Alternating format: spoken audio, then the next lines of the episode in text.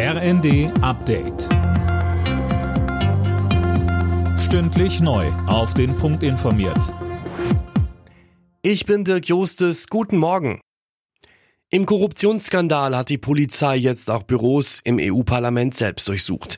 Die Ermittler sicherten Computer, Tablets und Handys, um weitere Details aufzudecken. Im Fokus des Skandals steht Parlamentsvizepräsidentin Kaili. Sie und weitere Verdächtige sollen von Katar bestochen worden sein, um politische Entscheidungen zu beeinflussen.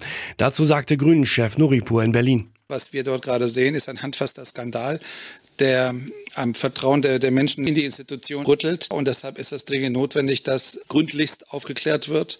Und zwar nicht nur, wer hat wie viel Geld wofür bekommen, sondern wer hat wie viel Geld wofür bezahlt. Bei der Reichsbürgerrazzia am vergangenen Mittwoch sind offenbar mehr Waffen gefunden worden als bisher bekannt. Im Innenausschuss des Bundestags war jetzt die Rede von gut 90 beschlagnahmten Waffen. Das berichtet die Welt.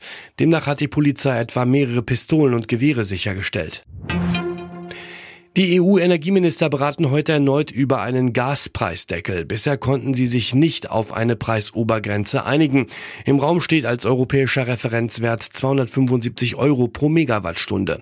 Der wurde aber nicht einmal auf dem Höhepunkt der Gaskrise im August erreicht. Der deutsche Antikriegsfilm Im Westen nichts Neues geht ins Rennen um einen Golden Globe. Das Drama wurde als bester nicht englischsprachiger Film nominiert. Mehr von Daniel Stuckenberg.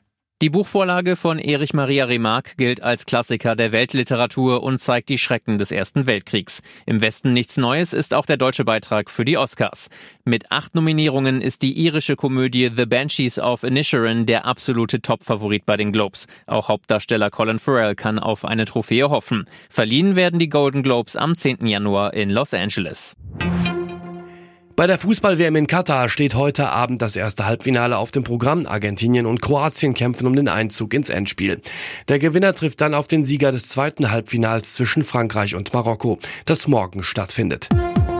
Alle Nachrichten auf rnd.de